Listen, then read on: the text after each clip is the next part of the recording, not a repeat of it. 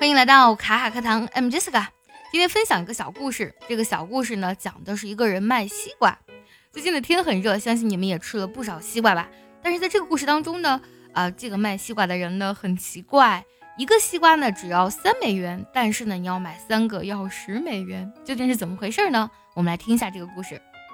An old man was selling watermelons. His price list reads one for three dollars and three for ten dollars.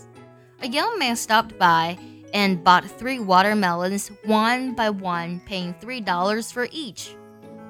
As the young man was walking away, he turned around and said, Hey, old man, do you realize I just bought three watermelons for nine dollars instead of ten dollars?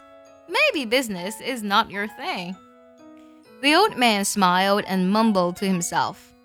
People are funny every time they buy three watermelons instead of one, yet they keep trying to teach me how to do business. 故事讲完了，那么问题来了，你觉得这位卖西瓜的老人呢，到底会不会做生意呢？也记得留言告诉我哦。